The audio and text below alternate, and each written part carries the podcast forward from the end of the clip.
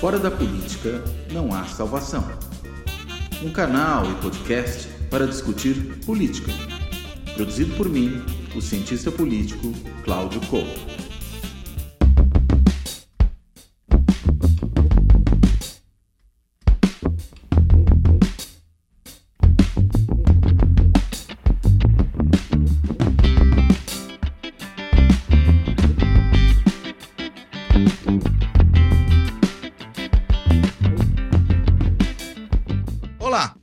Este é o primeiro Fora da Política Não Há Salvação pós segundo turno das eleições. Né? E claro que no centro das atenções, apesar das eleições estaduais também serem eleições muito importantes, está a eleição presidencial. E afinal de contas é aí que se jogava o principal jogo dessa eleição, que estava muita coisa em disputa e havia muita questão importante para se resolver. A começar algo quase trivial, a democracia brasileira. Né? Essa eleição presidencial foi, em boa medida, uma eleição ou um plebiscito, se alguém assim preferir, sobre a manutenção da democracia ou o risco para a democracia, colocar a democracia sob um risco sério do que poderia significar um segundo mandato de Jair Bolsonaro.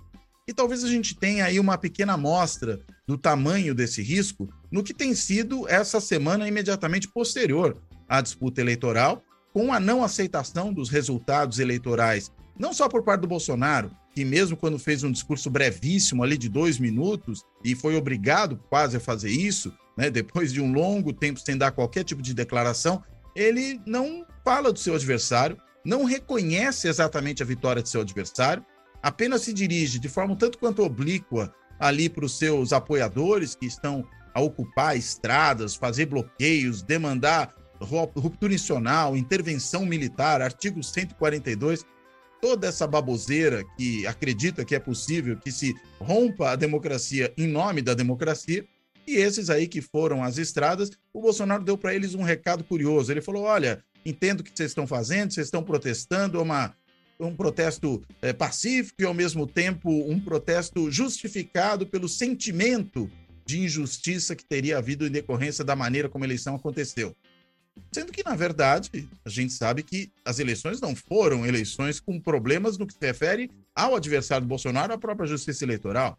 Se desequilíbrios houve, eu diria aqui, vieram do próprio Bolsonaro. Né? Primeiro, por essa forma inédita de atuação do Poder Executivo Federal no que se refere a gasto público, no que se refere a essa no, no que se refere, melhor dizendo, à concessão de benesses ali às vésperas do pleito para grandes parcelas do eleitorado, desde a tunga dos impostos estaduais, basicamente do SMS, para beneficiar os seus eleitores no que diz respeito ao custo dos combustíveis, essa foi uma forma de fazer um agrado, mas também a ampliação das políticas de auxílio social, o auxílio emergencial, né, que foi elevado, se adiantou, inclusive, pagamento do auxílio emergencial para antes da eleição, se criou a possibilidade de financiamento imobiliário com FGTS futuro, consignado de auxílio, né? o que é um negócio surreal, porque imagina uma pessoa que precisa do auxílio para ter um mínimo de condição de vida, poder ter isso consignado ao empréstimo. É uma situação realmente é, maluca essa, e isso também, evidentemente, foi um instrumento de que o governo lançou mão. Sem falar, claro, no que pode ser considerada a cereja do bolo de todo esse processo, que foi, no dia da eleição, aquela atuação no mínimo coronelista, eu assim diria, faz nos recordar da República Velha, da Polícia Rodoviária Federal, que resolveu estorvar a vida de eleitores, criando ali bloqueios, criando uma série de problemas para que eleitores, sobretudo nas regiões onde o ex-presidente Lula tinha mais intenção de voto, notadamente no Nordeste, para que houvesse dificuldades para o comparecimento desses eleitores. E isso, apesar de uma determinação expressa do Tribunal Superior Eleitoral para que não ocorressem tais bloqueios, não ocorresse tal operação da Polícia Rodoviária Federal espalhado pelo país.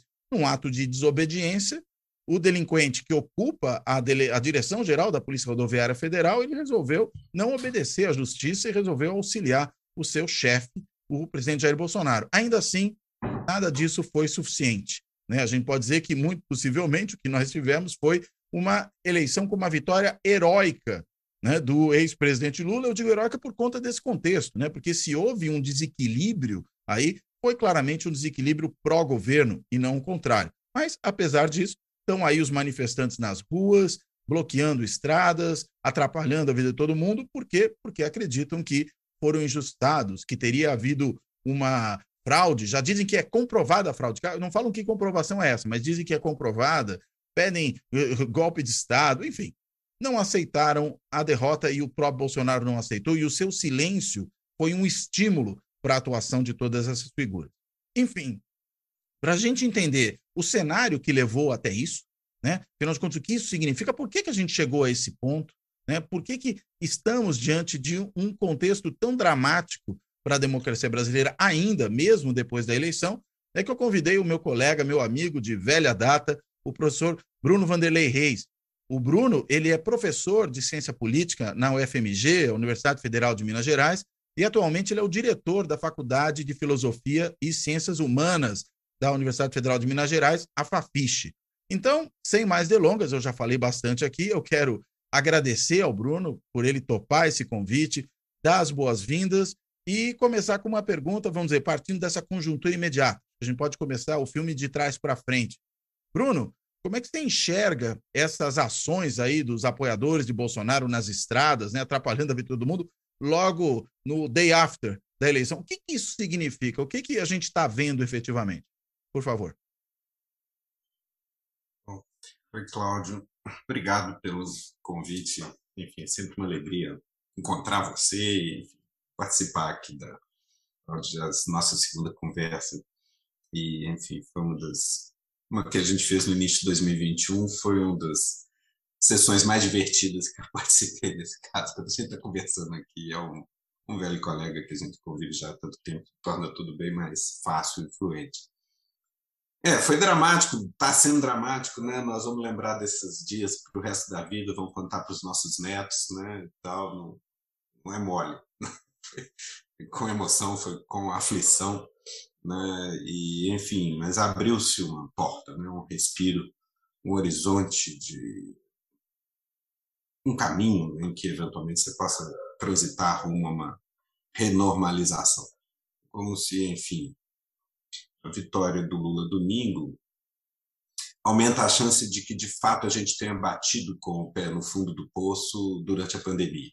Que sempre foi uma, uma esperança, uma, uma impressão que eu tinha durante todo esse processo. Agora é o fundo do poço, meio milhão de mortes evitáveis, né, um governo, enfim, não vou me alongar nas, nas adjetivações, né, do, do, governo que está se findando, é, certa sensação de que Bolsonaro escolheu o caminho errado na, na, no que diz respeito à pandemia me acompanhou o tempo todo. Embora isso, né, acabou perdendo, né, perdendo por 49,1, coisa quase inimaginável e que favorece, claro, essa reverberação imediata né?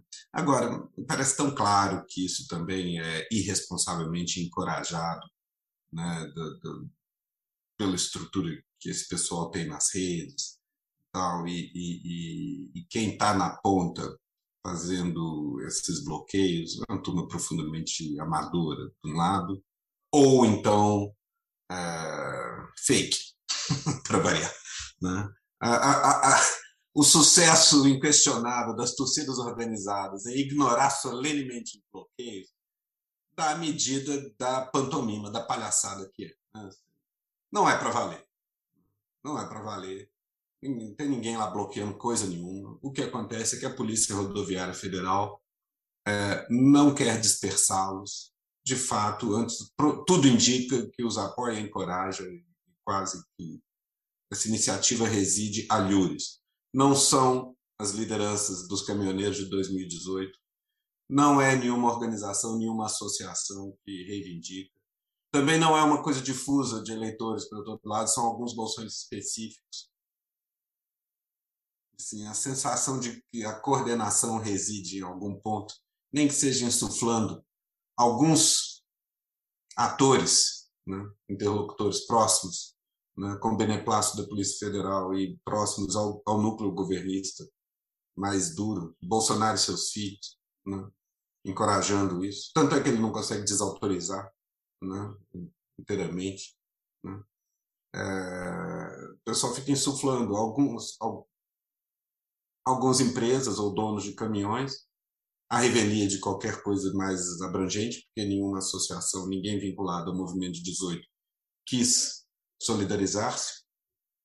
É, omissão, omissão flagrante ostensiva, para dizer o mínimo, da Polícia Rodoviária Federal, que fica inteiramente desmoralizada pela ação da Galocura e da Gaviões do Fiel durante o fim de semana, durante agora, esses dois últimos dias da rodada do Brasileirão. Porque passaram de passagem. É só chegar desarmados, né? e, e, e, a, e o bloqueio se disfarça. Né? Então, é, é uma, é uma operação trivial para a polícia, se ela quiser, quando ela quiser. Né? Então, o, o, o, o, bloqueio é de mentirinha. Fora de, de alguns caminhões nas principais estradas, você tem alguns núcleos de pessoas, coitadas, inocentes úteis, beatas, né? aquelas pessoas simplórias, né? que estão abduzidas, acreditam no que sopram para elas na, na, nas redes sociais, né? que algum comunista vai tomar sua casa e etc. Né? E vai espalhar a influência de Satanás pelo, pelo planeta. E aí elas vão rezar de joelhos na estrada, chega a polícia, começa a chorar, tremer, inteiramente amador, é patético. É, é, é, é, enfim, é de ter pena dessas pessoas que são vítimas dessa manipulação criminosa, de pessoas irresponsáveis, enfim, subversivos no limite, né? de, de, de no, no, que diz respeito ao desrespeito flagrante às instituições, aos procedimentos da rotina democrática, e irresponsáveis quanto às consequências é, físicas e psíquicas sobre essas pessoas que são bucha de canhão, instrumentalizadas para propósitos políticos que são insustentáveis. Né? Assim, Bolsonaro é tão isolado no plano internacional que deu-se aquele fenômeno nas primeiras horas depois da eleição do Lula. Né? E, ainda, e ainda mais que é o Lula o vencedor e o mundo ama o Lula. Né? Então desce. E, consta, né, circulou nos jornais ontem né, que o, o TSE estava repleto de embaixadores no resto do mundo, esperando ter a confirmação do resultado, para disparar né, para seu governo a, a necessidade de um, de um reconhecimento imediato. E na primeira hora depois do, do resultado, dezenas de governos já tinham se manifestado, do Biden ao Putin, passando por, pela América do Sul inteira, e, e Europa, e Zelensky, e o Diabo 4. Né? Então, você tem... E aí, logo em seguida, muito significativamente, Arthur Lira, né? e o e Malafaia, e Edir Macedo no dia seguinte. Sobra nada. Você, todo mundo que é stakeholder, de alguma maneira tem algo a perder na aventura, abandona. De resto, e esse é uma, um, um, um, um desafio para nós, né, analistas, entender o que afeta a dinâmica eleitoral a essa altura. Né? Para nós, a leitura política do que estava acontecendo, desde o fim de semana do Roberto Jefferson, parece claro que Bolsonaro está derrotado os indicadores usuais da gramática política que a gente pega, não só a, ideia intuitiva de que aquele é algo que deveria ser, aquela ação do Jefferson deveria ser impopular, mas é mais do que isso. Bolsonaro volta a Brasília, chama seus aliados, chama o alto comando para uma declaração bombástica, ele não encontra respaldo, fala sozinho e afina. E na hora que ele faz isso, ele dá a senha de que ele está isolado, aí a gente, no, na gramática que a gente normalmente usa, né, Cláudio? Fala, perdeu. Perdeu porque não tem um dispositivo político em torno dele mais. Só que esses acontecimentos internos ao sistema político, de algum jeito, não afetam mais a dinâmica eleitoral e as intenções de voto. É uma coisa louca. Na última semana, em que todas as notícias são ruins para Bolsonaro, do, do, ponto de vista político, ele sobe e Lula cai. É, e aí é aquela derrama final, aí é, enfim, está aí a matéria do Caco Barcelos, com a sede eleitoral Sim. em prefeituras do interior, que deve ter acontecido a rodo, todo o, o, terrorismo nas redes e os pastores, sei lá, né? esse é o ponto, é uma espécie de caixa preta é, que se dá inteiramente apartada da vista do público, de um ponto de vista mais abrangente, e que, no entanto, tem tração eleitoral bem mais do que o noticiário. Ou seja, coisas que acontecem no plano micro disseminado, consumido de maneira diferente por diferentes é, parcelas do público, tem muito mais tração na oscilação das intenções de voto do que o, a grande narrativa. E aí isso é preocupante, assim, independente de maior ou menor legitimidade. Que, ok que eleições são o input exógeno, né? Um dos atributos da eleição, na lógica do sistema, é essa. O sistema tem o sistema do poder, tem lá sua lógica endógena, alianças, atores, protagonistas, etc. E de tempos em tempos, de quatro em quatro anos, de dois em dois anos, você tem um choque exógeno que é o processo eleitoral. Mas só que esse processo eleitoral é ele próprio também condicionado e influenciado por coisas que passam pelo sistema político. Tem a corretagem feita por deputados, prefeitos, etc., os partidos, os sindicatos, as associações, etc. Né? É, que é também discernível e, e, visualizável e inteligível, visível ao olho nu. De repente, parece que nada disso importa mais. E os jornalistas têm mencionado essa perplexidade. Parece né, aquela roda lá, Globo News e tal, falando só a gente que se importa com isso, a sensação que dá. E o pessoal que faz pesquisa, estive conversando com o Felipe Nunes, né, da Quest, que é meu colega de departamento, né, falando, Bruno, assim, o noticiário tem zero efeito sobre a, a curva das intenções de voto. Acontece totalmente à parte. Aí é uma coisa que a gente tem que pensar até em termos teóricos. Como é que é isso? Se um momento crucial de atribuição do poder, né, que é a eleição, a dinâmica dela se dá de maneira inteiramente desconectada, não apenas de maneira relativamente independente, mas inteiramente desconectada e não inteligível a partir da, da, da análise da, do, dos acontecimentos internos ao sistema, qual a sustentabilidade disso a longo prazo? Como é que você vai continuar fazendo eleições por 50 anos? É mais ou menos como tirar a moedinha. Né? Porque não, ela não, o processo eleitoral não parece mais refratar é, disputas do, internas ao sistema político. E aí o sistema político fica inteiramente à mercê de. Veja, veja o estado do sistema político americano nesse momento. Né? em que elites do Partido Republicano, num certo sentido, pediram por isso. Eles fizeram uma. De 1980, 90 em diante, eles jogaram hardball, como diz o Levitsky, né? e fizeram uma apresentação pública muito crua, muito cínica, muito brutal do sistema político, e acabaram, enfim, surpreendidos por um predador externo que cooptou a máquina. Né? Mas na medida em que é isso, o sistema eleitoral, de alguma maneira, e o, o, o, o resultado eleitoral parece inteiramente, não apenas um choque exógeno periódico, mas inteiramente desconectado do que você faz ou não faz na, na no noticiário, né? é, se torna imprevisível demais e, eventualmente, o sistema fica muito inerentemente instável. A ver no nosso caso, o que, que trouxe o sistema de volta? Várias coisas, algumas instituições que brilharam, justiça eleitoral, graças a Deus existe, né? viva, a Revolução de 30, viva Getúlio Vargas, né? que agora ela nos valeu. Né? É, imagina se não tivesse voto eletrônico, Cláudio, a gente estava apurando essa merda dessa eleição até hoje, né? E, e, e, todo mundo se matando, ia estar tá essa ia estar tá a população conflagrada na rua com votos sendo contado para dar um milhão de votos para lá ou para cá é, no, daqui uma semana. Isso é uma catástrofe. Né? Então funcionou. Algumas pessoas certas no lugar certo. Alexandre Moraes tem casca grossa suficiente para a hora dura né? de, de é, confrontar. Agora, foram um monte de apostas, né? porque, como você disse, você teve uma foi preciso, não foi possível é, limitar inteiramente Bolsonaro. Ele cometeu várias ilegalidades. Né?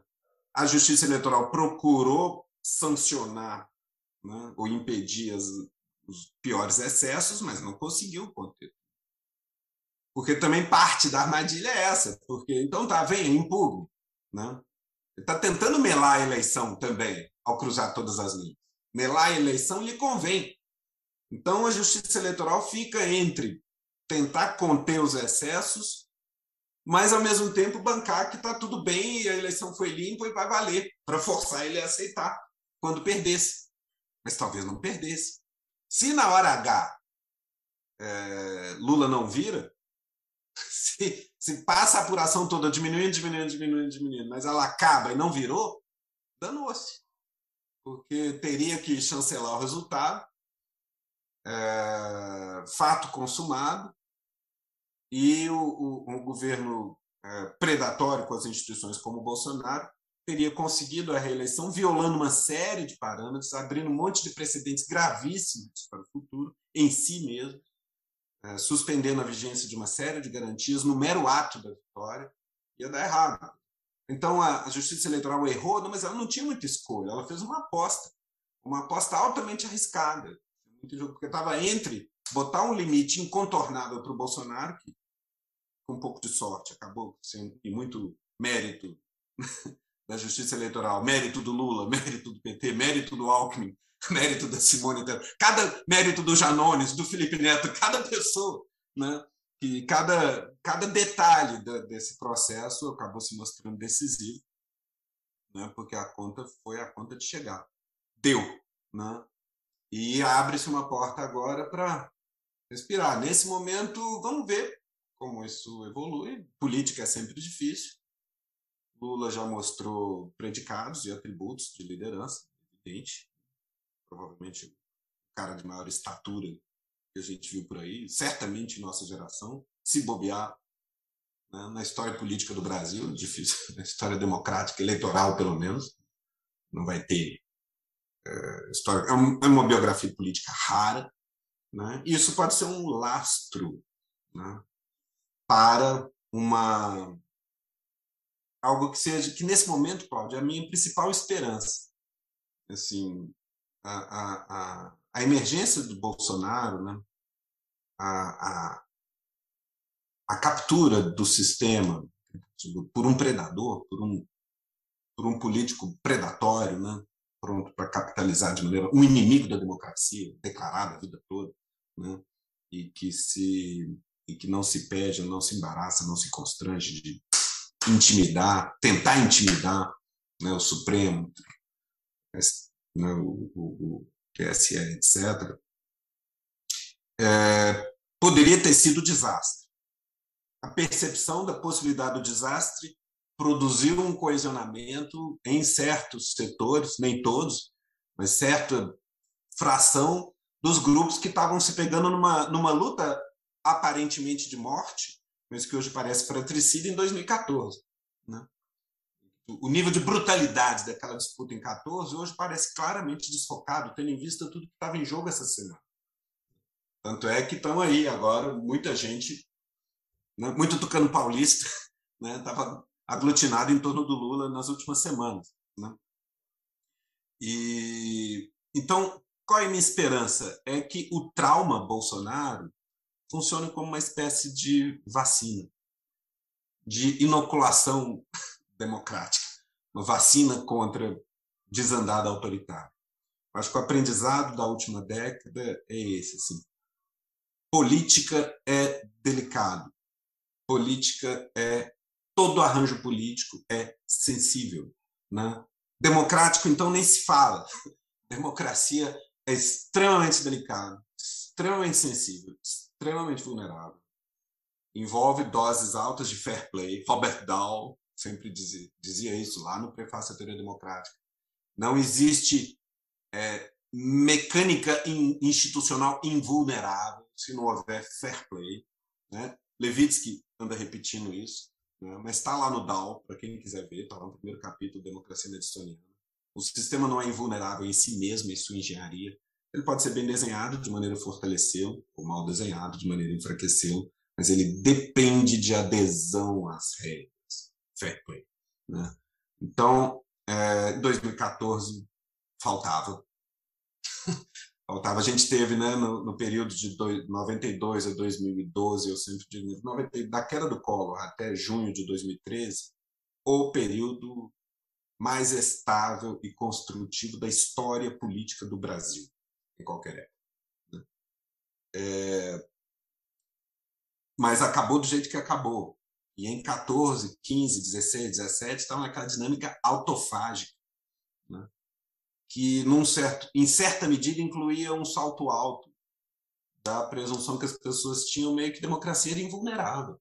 Nós somos uma democracia, não existe o risco da democracia entrar em colapso, entrar em perigo. E aí o, o jogo duro não, não tem perigo, né? Pode fazer o é, jogo duro exato. Aí o jogo duro não tem perigo, você joga tudo, vai, o negócio é ganhar. Pronto. Né? Não, meus amigos. Olha lá o que vocês fazem, olha a desqualificação mútua que vocês fazem na frente do público, né? que eventualmente eles vão abrir passagem para o inimigo da ordem institucional e bater palma, e ávidos por mudança. Não sei sentido, uma parcela grande da população brasileira estava ávida por um ditador. Mesmo quando ela. E, essa, e isso é engraçado na pesquisa que o Datafolha fez há poucas semanas. Ah, 75% é a favor da democracia e nunca foi tão grande o apoio. Isso quer dizer nada, porque cada lado acha que eu sou o verdadeiro democrata. E tem uma ideia diferente do que seja democracia também, é, né? Assim, e é uma ideia necessariamente vaga, né? Do ponto Sim. de vista do público em geral, essa ideia é sempre vaga, né? É muito importante qual disposição. Todo mundo quer ganhar, mas fair play é fundamental do, internamente a elite política, inclui aí elite jornalística, judiciária, etc, etc, do ponto de vista de que, olha, a institucionalidade tem que ser preservada.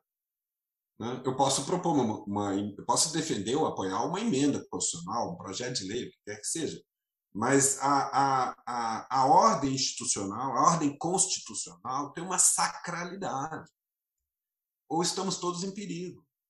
E, e, e, na verdade, a nossa conversa sobre política no Brasil, nossa conversa o público, né, a imprensa, na, na, em meados da última década, é cínica, né, Cláudio?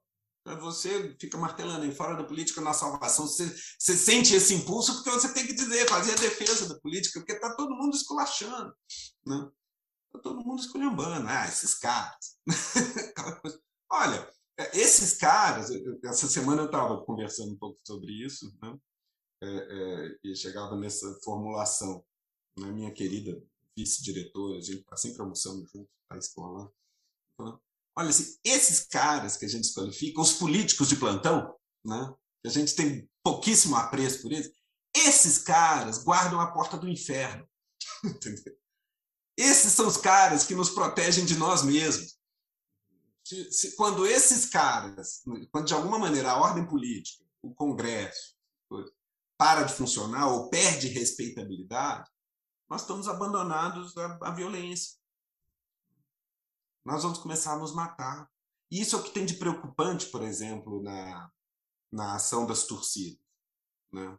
É, é divertido, no primeiro momento, ver a galocura desbaratar os, os, bloqueios que tem pela frente. Mostra o quanto o bloqueio é, é de mentirinha. E mostra o tamanho da conivência da Polícia Rodoviária Federal. É uma desmoralização da polícia, quando vai a Gaviões da Fiel e a galocura e, e limpam as estradas. Né? Mas é um problema, porque se a polícia não age, se o aparato do Estado parece capturado e não cumpre suas obrigações, a população começa a falar: eu resolvo. E aí, numa primeira vez, vai lá a torcida organizada e limpa. Na segunda vez, talvez ela encontre um reforço de uma milícia organizada para resistir. Os armados pelo Bolsonaro. Exatamente. Aí você começa a descer na espiral porque a proposta de você distribuir armas para a população, para que as pessoas resolvam o problema da segurança elas mesmas, uhum. é isso, né? Ou seja, Roberto Jefferson, Carla, Carla Zambelli, nada mais fizeram do que seguir os conselhos do capitão. Claro, é o que ele fez, consta o que eu li na Piauí, no, no texto do Miguel Lago, mês passado, se não me engano, de agosto, setembro, sei lá, misturo tudo, né? É, o número de, de pessoas com porte de arma legal nesses CACs por aí, hoje é de 700 mil pessoas. Quando o Bolsonaro tomou posse, eram 100 mil. O efetivo do Exército é 300 mil. Né? É, então, é, nem por isso é claro que as pessoas, enfim, é mais poderoso do que o efetivo do Exército, mas só para dar um pouco a medida da ordem da grandeza da, da coisa. Né? E, enfim, justamente esse cara, quando, quando ele faz tanta força para distribuir arma, fala sério que ele está pensando em segurança. Né? tem que ser muito ingênuo, muito inocente para imaginar que ele está pensando em segurança. Ele está pensando em favorecer algum tipo de sublevação. Ele está favorecendo grupos armados extra-estatais, né? portanto, milícias. Né? É, é, muito flagrante, é muito ostensivo, é muito óbvio, é muito evidente. A afinidade do Bolsonaro com milícias não é um clichê político, não é um, não é um, um, um slogan, né? é algo que ele exprime orgulhosamente. Né? Ele, ele, se ele tem uma expressão ideológica na vida, é essa miliciana. Eu é um pouco a defesa da lei do mais forte. É uma rejeição de políticas e ritos e formalidades. É a ideia mais crua de que eu tenho que me defender na porrada, na, afirmo, contra a burocracia do Estado, contra o que quer que seja. Né? É a lei do mais forte, é uma coisa meio predatória, né? do, do meio é, estado de natureza. Né? Você vai acumular poder e mais poder até, até morrer. Né? É, então, é, isso se exprime no mundo moderno em máfias, né? em organizações é, que se armam e cultivam bastiões e nichos de poder coercitivo para além da legalidade. Isso é tão claro, né? E é tão claro que isso exprime mais ou menos a, a visão de mundo dele, ele afirma ela a revelia do, do, do comando do exército, o que quer que seja. Porque o grupo menos interessado na desmonopolização do, do uso de armas são necessariamente os grupos armados do Estado, as polícias militares e o exército e as forças armadas. Né? Mas eles são tão você... fortemente bolsonaristas, né? O que que explica uhum. então essa contradição? Pois é, eu acho que aí que está o bolsonarismo do exército deu para avaliar essa semana. Quer dizer, eu acho que ele foi antes cooptado com empregos do que realmente ser representante orgânico do Exército como ou das Forças Armadas como grupo de interesse. Tanto é que ele teve que encher esplanadas ministérios de, de, generais e de militares, do modo geral. Primeiro, porque não tinha quadros, como disse Fernando Henrique desde o início do uhum. mandato. E segundo, porque ao fazer isso, cooptava para eventual aventura, conforme a circunstância, uh, gente influente na, nas artes. Né? Por aí. Mas ele teve que fazer. É, acho que é sintomático o fato que ele sempre teve que fazer um esforço de cooptação. Ele não é representante orgânico do alto comando. Ele é representante orgânico dos grupos de extermínio e das milícias. Isso ele é. Ele, ele, ele, ele convive. Ele é desse ecossistema ele exprimiu isso durante a sua atuação parlamentar. Seu filho exprime isso em sua atuação parlamentar no Rio de Janeiro, antes de se tornar senador. Né? É muito claro. Né? É, empregaram, né? biografia. Oi? Empregaram membros de milícia e familiares de milicianos nos gabinetes da família Bolsonaro. A vida por décadas. Né? Essa é a sua base orgânica. Né? O, o, o alto comando, ele nunca chegou lá e eventualmente foi expulso do exército há 30 anos atrás, antes de mostrar, montar sua carreira. Chegando lá, ele traz essas pessoas e dá emprego a elas. Mas na hora em que vem o resultado da eleição e ele é outro, Mourão imediatamente reconhece o resultado. Tem ninguém no alto comando piscando por isso, entendeu? Ninguém vai morrer por isso. Nunca me pareceu plausível o golpe nesses termos dos militares. Né? Até em 64, para o golpe acontecer, precisa de Guerra Fria e precisa da retaguarda americana ou não rola. Uhum. É, Agora, a raia miúda, uhum. a raia miúda não vai nessa conversa? Estou pensando, por exemplo, ah. aí não estou falando só do Exército, mas uhum. o que uhum. aconteceu na Polícia Rodoviária Federal, inclusive com Sim. os policiais rodoviários federais é, se solidarizando com os, os, os, os manifestantes a gente Sim. viu também em São Paulo eh, militares da polícia militar dando, eh, prestando continência aos manifestantes.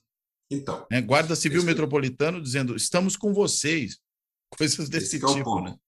Mas veja, ele tem sim é, essa adesão espontânea na, na, no médio e baixo oficialato e, na, e nas, nas praças. Mas isso só tem expressão política potencial mediante quebra de hierarquia.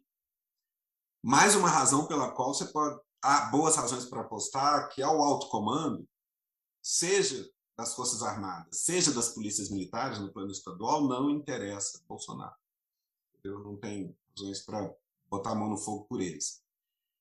A Polícia Rodoviária Federal é um caso, a essa altura, de aparelhamento. Pode pensar nisso tanto a, menos como adesão da, da, da, soldadesca e mais como a, a designação de uma diretoria alinhada e a instrumentalização da corporação por aí. Tanto é que há na imprensa também manifestação de desconforto por é, policiais da Polícia Rodoviária Federal quanto à instrumentalização da instituição para objetivos políticos, desde o dia da eleição, que a gente reclamando, e agora continua tendo. Né?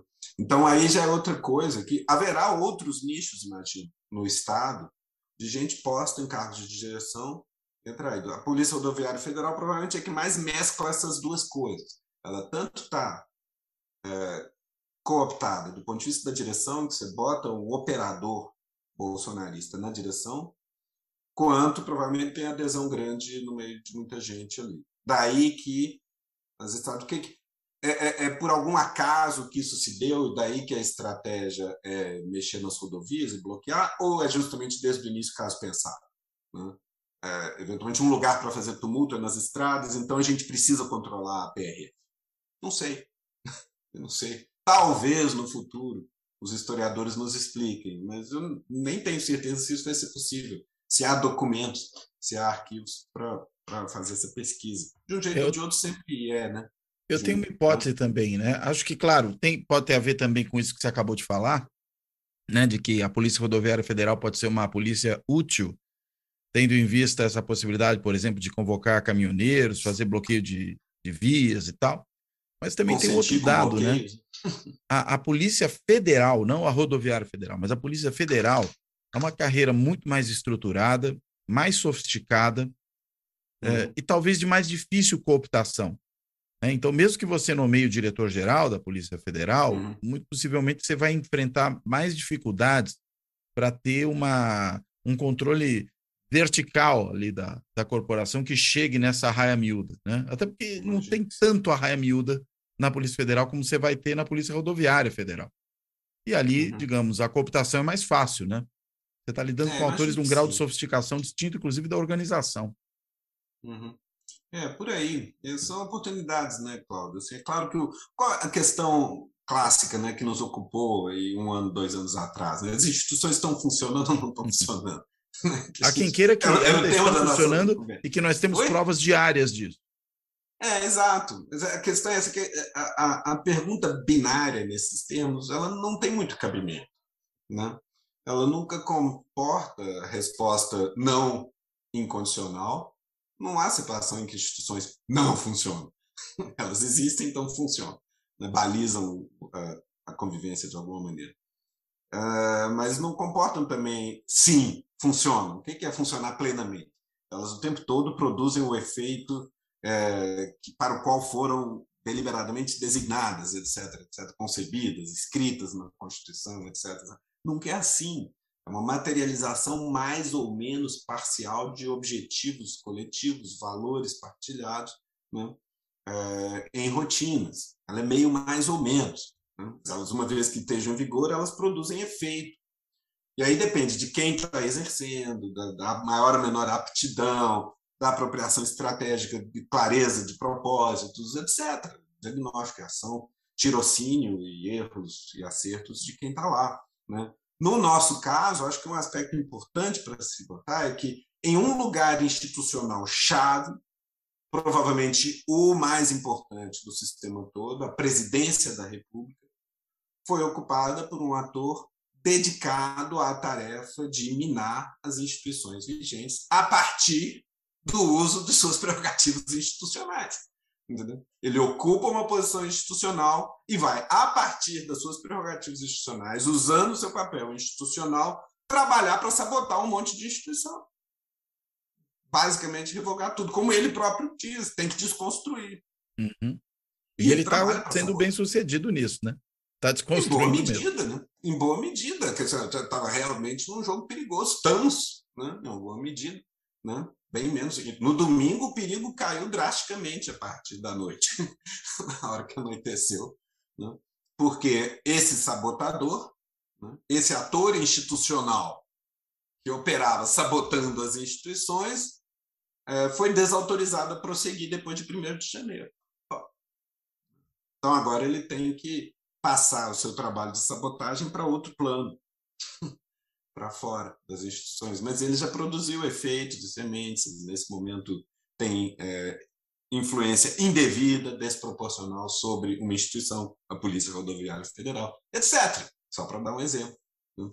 É, e vai assim. E é essa figura pequena né, que sai depois, quando. Primeira preocupação é, ouvir do judiciário se vai ter revanchismo ou não. Quer dizer, o que, que vai acontecer comigo? Não vão me sacanear, hein? É esse cara. Assim, é esse sujeito. Né? Nessa aí, o Supremo acho que até teve uma, uma cautela importante, né? Porque quando ele tenta se reunir com o Supremo, antes uhum. mesmo de dar qualquer declaração e recebe uma negativa, e mais, né? Tá. Queria que os ministros do Supremo fossem até ele uhum. no Palácio uhum. da Alvorada. E no fim das contas, ele é que teve que, depois de dar alguma depois declaração, de por mais oblíqua que fosse, uhum. ir até o Supremo conversar com os ministros. Uh, isso mostra uhum. que a conversa não é tão simples quanto ele gostaria que fosse, né?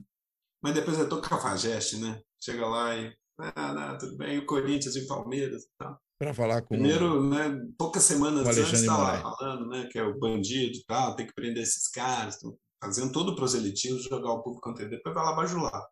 Né? Que pela primeira vez não vai ter imunidade nos próximos 30 anos, vai lá puxar saco do ministro do Supremo. É esse fuzilando, né? Então, o, o, esse predador foi foi foi para esse predador que a gente abriu as portas nos anos que levam de 2013 a 2018. Né? Então, é, minha esperança é aquela inoculação, que tem muita gente escaldada nesse momento. Opa! E que tenha, se tiver havido um aprendizado nesse sentido, dos dois lados, a esquerda e a direita, tal, ok, principalmente em cima de quem esteve jogando pedra muito agressivamente né, nos governos petistas, mas não só. Né? Campanha da Dilma em 2014 também cruzou a linha, né? João Santana não é Jogo duro também. Jogo duro também, né? mas a desqualificação permanente, muito sem cerimônia. O governo, na verdade, você pega, né, Cláudio? O regime brasileiro que funciona de 92, Tamar Fernando Henrique, Lula, Dilma, até 2013, é um regime muito, além de estável, muito moderado. Você tem um neoliberalismo bem moderado com os tucanos Fernando Henrique Serra, Aécio, etc. E você tem uma social-democracia bem pragmática, bem moderada, bem acomodatícia no Lula e na Dilma, principalmente no Lula. Né? É, você, tem, você lembra quando, quando emergem os BRICS, a gente tentando entender o que é aquilo, assim, o Brasil parecia um sócio menor em relação à Rússia, Índia e China, mas a gente tinha uma vantagem que parecia. A gente estava politicamente mais resolvido, pacificado, equilibrado, estabilizado, mais do que Rússia. China, hoje parece meio ridículo falar isso, mas é porque a China, nós, né, cientistas políticos formados por Robert Dahl, a gente acredita que ele tem um problema de desmonopolização do controle do poder político, à medida que vai, né, plura, vai poliarquizando a economia, de alguma maneira aquela sociedade, os custos da repressão vão aumentando, os custos da tolerância diminuindo, deve haver um, uma pluralização do regime em algum momento como um desafio a ser vencido.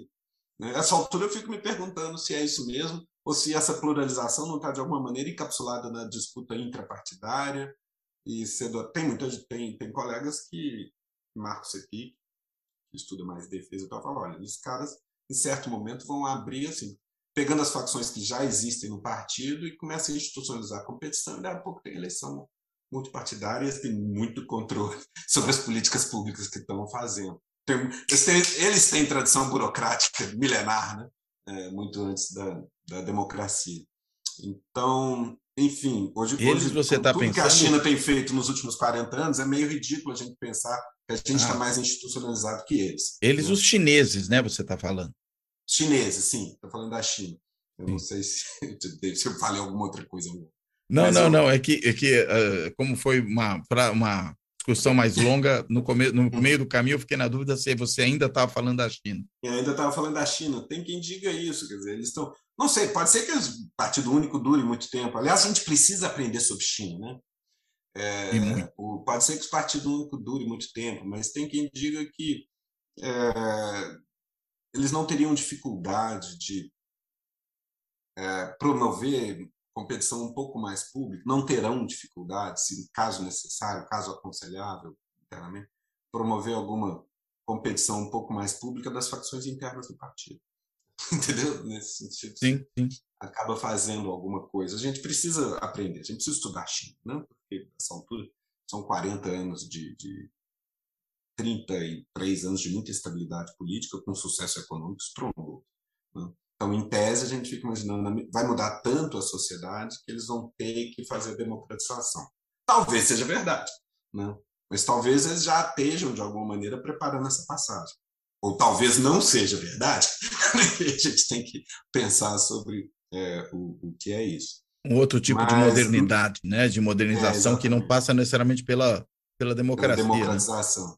Né? né? Não sei, mas é, é, o fato é que a gente só pode formar juízo aí estudando mais se informando melhor sobre China. Né? Mas, assim, só para botar isso em perspectiva, que 10 anos atrás a gente olhava para a China como se nós tivéssemos politicamente mais resolvido, mais estáveis e tal, e tendo visto tudo que aconteceu, o aprendizado dolorido, né, é que estava longe de estar, tá, ter a mesma capacidade estatal, né? O, o, e aí, basta ver também o estado da economia. Isso é uma coisa interessante para se prospectar, assim, né? Nossa, é, é, do ponto de vista da literatura lá dos anos 60, desenvolvimento político, né, Cláudio? Capabilities, das várias uhum. capacidades que o Estado pode ter. Ultimamente eu ando pensando em que medida a desautorização do Estado dos anos 80 para cá, neoliberalismo, etc., essas coisas, não está, de alguma maneira, é, e, a, e a pandemia me fez pensar muito isso, de alguma maneira, é, deteriorando as capabilities do sistema político. Né? Que, nesse caso, se, se isso for verdade, é, a gente tem um processo de reversão no processo de desenvolvimento político. Sistemas políticos seriam menos capazes de entregar policies agora né, do que há 40 anos atrás, talvez, né, na Europa, nos Estados Unidos e tal. E a resposta à pandemia sugere uma dificuldade enorme de, de, de atuar numa obrigação comezinho, né, de zelar pela saúde pública, etc., etc., durante uma emergência. Né? Então, essas coisas, quer dizer, acho que a gente precisa olhar de novo. A gente tinha de 90 para cá, com o colapso da União Soviética, a gente normalizou um quadro, todo o resto era uma anomalia que ia vir para cá. Mesmo que a gente, no plano mais explícito, a gente não aceitasse Fukuyama, no fim da história, implicitamente, nossa armadura é como se fosse aquilo. Bom, é isso, né? Acabou. Tem um jeito certo de fazer política e tem as hum. coisas erradas, né? No entanto, a gente está metido numa deriva complicada em que, na verdade, a, a deterioração da capacidade do Ocidente de implementar políticas concatenadas vai, de, vai corroendo a legitimidade da ordem constitucional ocidental. Olha o que está acontecendo na Europa, Brexit, Marine Le Pen, a, a direita chegando ao poder na Itália, Polônia, Hungria, confusão na Ucrânia, né? Putin, Bolsonaro, entendeu? Assim, Trump, né? a coisa está fazendo água. Né? E, e, a gente tem que pensar um pouco sobre a interação entre a ordem institucional, capabilities, capacidades né? institucionais do sistema político e entrega de políticas públicas e bem-estar da população. Agora, no nosso caso aqui com o Bolsonaro, Sim, né, num governo tão destrutivo, não, mas eu acho que isso é importante para a gente voltar e olhar e pensar nele aqui, né? Um governo tão destrutivo, né, tão voltado à desconstrução, inclusive de várias políticas públicas que foram sendo estruturadas ao longo dos anos, né? De instituições provedoras dessas políticas públicas, formuladoras delas, a sua burocracia especializada que também foram longamente constituídas. Aí vem esse governo, e se a gente pensar do ponto de vista de policy, né, de política pública, ele entregou muito pouco, né, na real. Entregou, fez uma entrega casuística na reta final da eleição, sobretudo de benefícios diretos, tem essa pulverização de ações que a base legislativa do governo faz mediante orçamento secreto. Mas quando uhum. você tenta pensar numa agenda mais, mais estrutural, né, mais é, bem alinhavada de políticas públicas, parece que é um governo que não se ocupa de ele, ocupa, ele se ocupa muito mais do jogo político propriamente dito, ao seu modo, né, de fazer agitação, de fazer enfrentamento, de produzir ruído, de produzir mobilização desses setores que vão se radicalizando na sociedade, talvez mais do que falar, olha, está aqui a minha agenda, as minhas políticas, não quer dizer que não faça nada, mas uhum. o peso disso, comparado a outros governos, é diminuto, né? Sim, claro. Sabe por quê, né, Cláudia? Porque a prioridade do governo não é isso, não é implementar um programa. E mesmo assim obtém adesão. É, e aí a gente tem que entender a parte comunicacional disso. É uma agenda que é, é difícil de pôr a mão. Né? Tava na, na, aquilo que eu estava falando no começo, quer dizer, a oscilação da, da, eleitoral parece não ter a ver com o noticiário. Né? E, o, o, inclusive, do ponto de vista dos temas mais óbvios, né? em qualquer outra época, se alguém dá uma surtada e começa a atirar por aí na rua, isso é um desastre eleitoral, com toda certeza. Não mais. Então, corre ao lar. Agora, eu acho que o, parte do ponto é esse, quer dizer, esse tipo de comunicação pulverizada nas redes e tal, com o esquema da, do terraplanismo político, né, da, desinformação pura e simples, da desconstrução da arena do debate público, convém a quem não quer é, disputar resultado de política pública, para quem quer, eventualmente, deslegitimar e derrubar o sistema. Entendendo?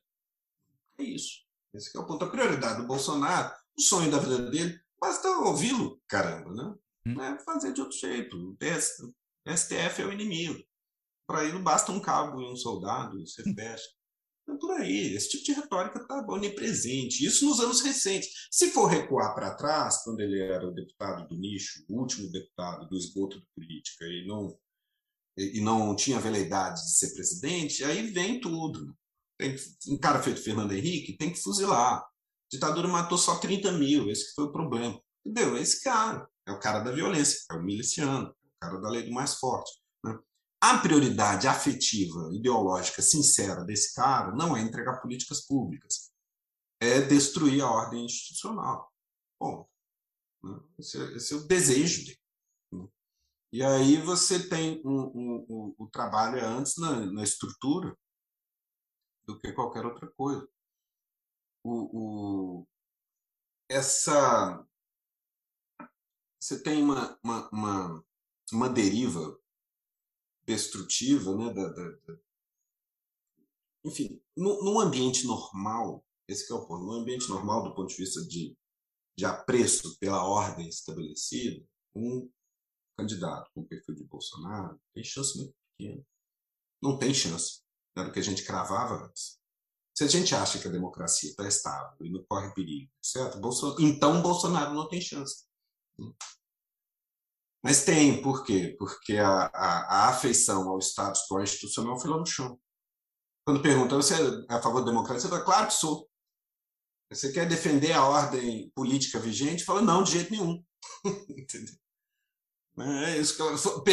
Vá lá em 2017, no auge da Lava Jato e na deriva louca do Janot fazendo conchavo com Joesley para pegar Temer e etc., pergunta, vai para a rua e pergunta, você é, você é a favor da manutenção da ordem política vigente? Aí vai dizer, não. Claro. E nesse é, sentido, eu acho Bolsonaro, que. por isso que ele fala que o sistema é o tempo inteiro contra ele, né? O sistema, o sistema. Aliás, uma ironia agora é essa. Você tem, é, de um lado, do lado PT e tal, um, um, campo progressista nos costumes, etc., política pública, reformista, igualdade, etc., etc., mas que é institucionalmente conservador. Do outro lado, você tem uma agenda mais conservadora e intolerante, conservadora nos costumes, intolerante politicamente, mais autoritária, mas que é institucionalmente iconoclasta está disposta a chutar o pau da barraca. É, isso, eu cheguei a mencionar isso né, naquela mesa na unboxing, estava muito na minha cabeça aqueles dias. Essa inconsistência da sinalização, uma coalizão progressista que defende as instituições e uma coalizão regressista que ataca as instituições, né? pode embaralhar os sinais no sentido que e aí permite que a direita, eventualmente uma direita autoritária como Bolsonaro, se apresente como é, popular contra tudo isso que está aí, contra os caras, contra o establishment, né? e tentar pregar também no Lula, né? também no PT e tudo mais, o, como um sócio do conchavo da Rede Globo, do globalismo internacional, etc. Né? O judiciário. É, contra, contra os interesses populares. Entendeu? É, isso é, um, é algo que, do ponto de vista estratégico, deve ser evitado a todo custo. Isso envolve capacidade de diálogo permanente, não apenas diálogo, é preciso vivência, pé no chão, né? estar vivendo, né? e com interlocução aberta junto aos canais populares, às periferias, aos setores evangélicos, que hoje é um fenômeno de cultura incontornável na, na paisagem brasileira, é preciso respeitá-lo, né? é preciso ouvi-lo, né? Até para não ficar refém do, dos vigaristas. então, que são numerosos nesse Pois é. Né? Mas esse é um fenômeno que veio para ficar, né? A, a, não tem como para mim é muito claro, o presidente evangélico é uma inevitabilidade, né? deve ser recebido com naturalidade, né? deve, eu tenho direito a isso. É, o importante é exatamente que, eventualmente, a, a pauta que é cara a esse setor do eleitorado não seja capturada pelo milicianismo, hum. pelo, pela banda podre das polícias, pela violência, pelos atores violentos, pelas milícias, pelos esquadrões da morte. Né? Esse é o desafio. Né? É, é um desafio real também para as igrejas, eu receio, porque é, é um ecossistema mais ou menos aparentado, tem uma vizinhança social ali. Vide, por exemplo, subúrbios do Rio de Janeiro. Né? não apenas, mas também, talvez de maneira paradigmática. Né? É, e, enfim, é mais ou menos notório que, com frequência, o crime utiliza as igrejas como um bom lugar de lavagem de dinheiro. Né? Mas isso é, é incidental ou é orgânico, estrutural e constitui esses grupos? Essa é uma pergunta que eu não tenho a veleidade de saber responder. Né? Mas, em princípio, entendo que a resposta madura a essa questão é ter uma relação institucional com as igrejas que seja é, suficientemente amadurecida, consolidada, institucionalizada, de maneira que elas tenham voz mais ou menos natural na política, que esteja independente de conexões orgânicas com o crime. Né? É, porque enquanto essa, se houver esse tipo de conexão mais orgânica, mais estruturante entre essas duas pontas, a gente está numa mega encrenca. Isso você pensa, você tem... mesmo hum? quando a gente está pensando nas, vamos dizer, grandes igrejas, por exemplo, evangélicas, nessas mesmas uhum. você vê esse tipo de problema? Ou é uma coisa, vamos dizer, daquela igrejinha da não, comunidade? Não sei. Pois é, eu não conheço esse ecossistema muito bem. Tem uns colegas que já estudam melhor, né? sobretudo antropólogos, né? mais, do que, mais do que nós da ciência política. É, eu consigo imaginar as duas coisas. Eu. O fenômeno evangélico hoje é tão grande, tão onipresente, tão disseminado, que eu jamais é, cometeria a leviandade de partir da, da, da, premissa de que eles são apenas uma fachada do crime. É óbvio que eles são muito mais que isso. Uhum. É muito óbvio. A questão é qual é o ecossistema de poder ali dentro mesmo. São algumas das maiores, que haverá é, organizações específicas que dependem da lavagem de dinheiro, crime, etc., ou não. Não sei, isso é uma pesquisa a ser feita. Certamente não é uma pesquisa fácil de fazer. Hum. Né? né? Mas, em princípio, eu, eu apostaria que, enfim, minha intuição. Né? O, o, crescimento, a disseminação da, da, da religiosidade evangélica veio para ficar, tende a crescer mais e deve se tornar majoritário. Como muitos já dizem, já é culturalmente majoritária, num certo sentido. Hum. Ela tem uma presença mais visível. Tem, existem mais autodeclarados católicos do que autodeclarados evangélicos no, no, no Brasil. Mas a, a, a, o fenômeno religioso tem uma vocalização mais nítida na, na apresentação evangélica do que a católica, porque boa parte dos católicos são não praticantes. Católicos. Inclusive, quando se pesquisa religiosidade, eu já participei de pesquisas é, com esse tipo de conteúdo, é, o grupo de orientações e valores mais secularizados, mais laicizados, mais agnósticos, se autodeclara católico não praticante. né? Que é né? o, o, o, o, o respondente, o entrevistado que se declara sem religião, isso pelo menos quando é que eu participei desse tipo de pesquisa? Em 2000 e pouco, na primeira década do século. 2001, 2005, 2008.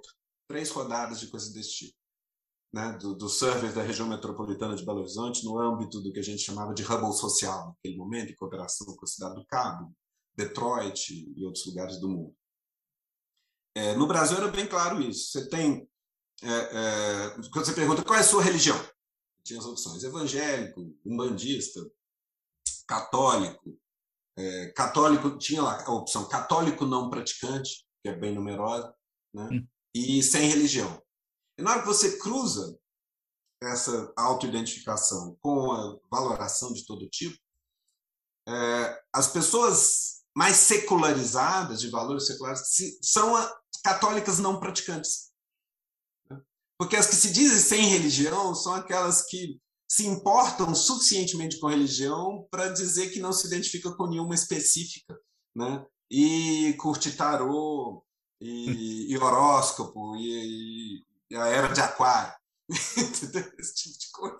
Eu sou sem religião, entendeu? É mais tilelê, é mais namastê e tal, aquela coisa é, que você vai ter que, diante de um survey, vai dizer, eu, eu não tenho religião. Entendeu? Na verdade, é uma pessoa de certa religiosidade, né? meio heterodoxa, não institucionalizada, não muito claro. Tem lastro institucional, né? Exatamente. A pessoa mais secularizada, agnóstica, quando perguntada por isso, lembra da, do, do batizado, da primeira comunhão e da aula de catecismo do ginásio e fala assim: Eu sou católico, não praticante.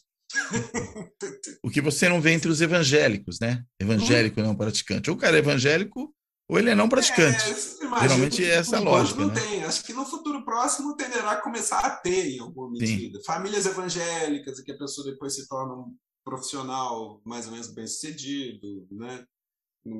né, com menores necessidades econômicas, com a transcendência menos saliente, que interpela de maneira mais remota. À medida que você se torna majoritário, é, né, a condição de não praticante fica mais comum. Mas ainda não é, eu acho que ainda não é esse o momento. Né? Mas a gente começa a ver alguma coisa disso. Já tem na, na, na comunidade, na universidade, por exemplo eu, faz parte inteiramente da, da paisagem dos cursos da gente, da faculdade de ciências humanas, ciências sociais, nossos alunos evangélicos. Né? Uhum. Nossos queridos alunos evangélicos são muito bem-vindos, são ótimos estudantes. Assim. Não tem nada de especialmente impossível tratar com eles ou conversar, entendeu? Assim, são progressistas, tipicamente. Às vezes parece não, que não, o radicalismo está mais com certos pastores, né, do que propriamente com esse grande sim. público. Eu acho que sim é, é, eu acho que do ponto de vista geopolítico, na origem, a disseminação do neopentecostalismo tem uma coisa meio de teologia da prosperidade e tal. Né? Na raiz tem isso. Pode ter um efeito líquido, macro, que seja mais é, conservador, tal. Mas isso não significa algo, seria uma falácia grave, né? A gente reduzir, portanto, todo evangélico uma pessoa intolerante, dogmática, uhum. de conversar ou refletir de maneira é, é, racional, racionalmente informada, empiricamente informada e tal, sobre qualquer assunto. Né? E a gente tem de tudo aí. Começa a ter, inclusive, talvez, eu diria, é, uma parcela de é, evangélicos não praticantes, como assim, do pessoal que vem de uma família evangélica, chegou à faculdade, estuda, hoje é um professor universitário, etc. Tem aquela formação, já não frequenta os sacramentos, também não uhum. chega a renegar a fé. Entendeu? Aquela coisa. Sim. Fica meio é. caminho, né? É, isso é, tem uma. Acho que essa normalização é inevitável. O que, que acontece? Ela, é, elas têm um apelo especialmente forte nas periferias é, brasileiras das grandes metrópoles, que são muito brutais, muito violentas, né? E elas realmente salvam vidas nesse sentido. E aí tem um apelo claro, na, na medida em que você. Não apenas. Você tem, nesse ambiente tão hostil que as pessoas morrem aos montes, né? morte violenta de, né, de meninos, adolescentes negros, jovens, uhum, né, uhum. nas periferias, é brutal, com efeito demográfico nítido. A melhor proteção as pessoas podem ter com frequência entrar para a igreja. É. Né? Até porque tem uma certa respeitabilidade, inclusive na, no território. Tem né? aquela disciplina feroz, que fala, você vai do trabalho para casa, você não para de bobeira, não vai beber, não vai. É, e porque ali né? o ambiente é barra pesada, não apenas porque o ecossistema é barra pesada, como também a repressão chega de maneira muito violenta, matando gente. Agora, me ah. parece que um, um dos problemas né, que a gente pode pensar para esse futuro próximo, você está falando dessa questão das igrejas, né? É, será que o bolsonarismo é uma coisa que tem continuidade? Porque, pois é. digamos é. que o Bolsonaro seja preso ou fuja do país uhum. para não ser preso, algo do tipo, e mesmo às vezes fugindo do país, seja preso por algum julgamento do Tribunal Penal Internacional. Uhum. É, esse movimento, né, para além da, lider, da liderança carismática, né, que lhe dá, lhe dá, lhe dá atração, né, ele permite seguir adiante. Será que ele tem também algum instrumento de tração própria? Porque se você pensar no Lula, tem o PT, uhum. né, que é um partido uhum. super estruturado e tudo mais, tem uma identidade clara, tanto que você tem uma parcela não, não longe de ser insignificante, mais de 20% do eleitorado que diz que é petista. Né? Tem uma parte grande de indiferentes, tem uma parte ainda maior do que diz que do que os não do que os indiferentes, mas do que os petistas, que diz que é antipetista. Mas vamos dizer, é um movimento, é um movimento não, é um, um, um partido político que pode dar continuidade à liderança carismática, né? Rotinizar o carisma. No caso do bolsonarismo, Uhum. Parece que tem Olha, muito menos lastro, né? Uhum. É, eu acho que o Bolsonaro, ele próprio, Bolsonaro, portanto, bolsonarismo estrito senso, não se presta muito a essa rotinização. Ele não é um fundador de instituições, ele é um iconoclasta. Mas é, eu acho que não é impossível. Eu acho, por outro lado, também, a direita, que um pouco mais dura, que vem ao poder com ele, pela primeira vez, veio para ficar. Eu tenho dito desde 2018, logo depois da eleição, nunca mais a antagonização ao petismo vai ser feita por um tucanismo paulistano, higienópolis, fernando henriquista. Nunca mais. Tanto é que esse já está com Lula agora. já, a clivagem, né, do ponto de vista de Schneider, né, a clivagem mexeu. Né? É, o e Celso Rocha de Barros fala que o PT pode ser o, MDB que deu certo, né? Dependendo de como a coisa andar. Se der certo, né? Sim. Talvez. Mas ele tem raiz, ele tem bem mais raiz do que o MDB jamais teve, né? Do ponto de vista associativo, etc. Sim. Pode ser. Mas a, a, a então você tem uma, um movimento da clivagem aí em outra direção. O outro lado agora são outras pessoas, o que eu estava falando. É mais retrógrado costumes, é mais intolerante politicamente, um pouco mais autoritário, né? É, talvez até um neoliberalismo mais barra pesada do que o PSDB dos anos 90 queria ser. Né? Mas, é, é, então, isso veio para ficar. A pergunta de um milhão de dólares é: isso continuará bolsonarista? continuará Bolsonaro a ser o líder disso? Aí eu acho isso bem mais difícil saber. Eu, pode ser wishful thinking. Eu tenho a impressão de que não. se der mínimo. Se Bolsonaro continua o líder disso, é porque é, ele continuará sendo o líder disso na medida em que a gente continuar chafurdando em torno à violência. Tá? Enquanto o ambiente for a confrontação e a violência, ainda que essa violência ali, né, de de média intensidade, o que está acontecendo nas estradas é violência de baixa intensidade. Né? É, isso eventualmente escala um pouco ou não, né? aquela coisa, as bandas podres das polícias, o médio oficialato amotinado. Né? Se, isso, se a paisagem continua isso, Bolsonaro é o líder natural disso, de um dos lados desse confronto. Se a paisagem ainda que aos trancos e barrancos e com algum soluço, convirja para alguma nova aterrissagem rumo a uma rotina institucional com alguma perspectiva de alternância, É, eu acho que isso vai se dar entre o polo que está se aglutinando em torno do Lula agora e um conservadorismo mais duro, de matiz evangélico, um pouco mais militarista na retórica, né? uma coisa mais autoritária, mas não necessariamente organicamente vinculada à contestação da ordem constitucional e a policiais amotinados e a esquadrão da morte e a milícia. Isso é o que representa Jair Bolsonaro. Né? É, se a coisa rotiniza, eu acho que ele tende a perder tração, como talvez já esteja acontecendo. A rapidez com que seus aliados se movem para reconhecer a nova ordem antes dele sinaliza que ele não é exatamente o líder dessas pessoas, hum. mas apenas as pessoas que elas topam apoiar porque aglutina seu campo, enquanto aglutinar e enquanto for relevante.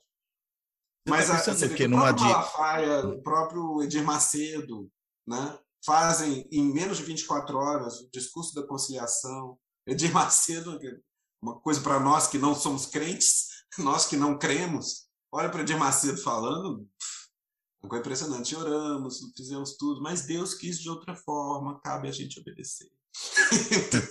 já compôs, já compôs. Tem muito em jogo, ele é abaixo. Malafaia, parecido. Né? Alto comando. Arthur Lira, onde a gente começou a conversa. Todo mundo, como que tá Eles vão aderir ao Lula? Não, eventualmente vão fazer oposição, mas teve uma eleição, tem resultado, o TSE falou, estamos alinhados. Mas você está pensando. Colisão não necessariamente está ali batendo no TSE ah. e pedindo intervenção militar. Esse é o discurso do Bolsonaro. Sim. Né? E aí você pode, eventualmente, com o tempo, sim, na medida em que essas manifestações mesmo, eventualmente dão nada, ficam isoladas, eventualmente caem em algum ridículo, etc., isso tudo vai erodindo a posição do Bolsonaro. Eu não sei o que vai acontecer judicialmente com ele no futuro. Né? É, claro que perseguições judiciais não é o caso, né? A gente viu que no, o caso do Lula mostra o quanto pode sair pela culatra. Né? Mas, por outro lado, sim, vai ser a primeira vez em 30 anos que o Bolsonaro está sem imunidades. E ele tem um monte de coisa. É, é, é, ofende a gente né, ver assim, o, o, Lula fazer a campanha inteira na defensiva a respeito de corrupção, com Bolsonaro batendo. A gente sabe que Bolsonaro está atolado até o pescoço num monte de, de crimes, né? E, e o, o, ele não tem uma capivara, né? Ele tem uma vara inteira de capivara. É, exato, né? não tonelada de coisa. O, o, orçamento secreto, embora, ok, tem uma coisa assim, o, de, do período Lula para cá, o, Congresso concentrou prerrogativas na gestão orçamentária. É duvidoso que isso volte ao que era antes. É, dificilmente vai voltar. Só que também não vai ficar parado no orçamento secreto, que do jeito que está é flagrantemente inconstitucional e de fato uma roubalheira medonha que a gente nunca Sim. tinha visto antes, nem sabia que era possível, né? É, é, é, aquela coisa. Há muito tempo que você não tinha notícia de eventuais desvios de recurso orçamentário. Dessa maneira, né? Dessa maneira, nessa escala. Porque o que, que você tem, né? O que, o que, é sabido dentro do Estado, assim, há 30 anos atrás eu passei seis meses numa função no governo de Minas, em 92. Minto, 93 primeiro semestre de 93. É, e eu lembro de conversa com o pessoal do controle, falando assim: olha, a grande dificuldade, o grande desafio é o controle sobre o, os pagamentos externos, né? É o contrato estatal, se é superfaturado ou não, etc. O pessoal usava a metáfora, o pessoal rouba para fora. falava assim: ninguém rouba para dentro. Ninguém desvia recurso orçamentário. Isso é impossível, entre aspas. Era. Ou seja, digamos, é muito, justamente. E, assim, e todos os escândalos de corrupção que tem durante o período, digamos, 92, 2013, até antes do Bolsonaro, eram dessa natureza. Né? Era o superfaturamento do contrato da estatal, em torno que eventualmente vai irrigar um financiamento de campanha em outra parte, que é algo, aliás, que é meio, acontece pelo mundo todo, a questão é com mais ou menos dinheiro envolvido. Né? É, o orçamento secreto, com as matérias que saíram no Piauí, o que anda dizendo Simone Tebet, é isso, é uma roubalheira de dinheiro do SUS em plena pandemia, do dinheiro do orçamento, que alguns vão de maneira indevida para algumas cidades, de maneira não calibrada, de maneira puramente clientelística, embora potencialmente legal, mas tem gritantes evidências de desvio de dinheiro, de dinheiro que não chegou nos lugares, porque cidades que, em tese, teriam recebido milhões, continuam nas mesmas condições de antes. O dinheiro não chegou lá. Dinheiro orçamentário subindo, sumindo no caminho. Como a Simone dizia, nota fria. Não é um superfaturamento 10% a mais o overhead por fora que alguém recebe de um contratante. É 100%. Né? É dinheiro orçamentário desviado. Né? e esses caras aqui. Então, o que eu acho, o Bolsonaro, ele, ele, o que, que aconteceu? Ele é tão frágil que ele só completou o mandato porque ele convalidou essa farra. Esse é o ponto. Mas ele teve 49% votos. Teve 49% votos porque ele controlava a máquina e ele se tornou o anti-Lula. E mais do que o anti-Lula, né? porque quando a eleição é puramente hipotética, Lula versus não Lula, antes da campanha, dava dois por um para o Lula. A questão é na hora que começa a campanha, começa a usar o orçamento. Sim. Né? e usar a sede eleitoral no interior, etc. E você vê a curva chegando. Estava roubando a eleição. Agora, dando só um passinho atrás, nessa coisa da dificuldade do Bolsonaro de, digamos, permitir essa rotinização do carisma e transferir isso para algum movimento de extrema-direita.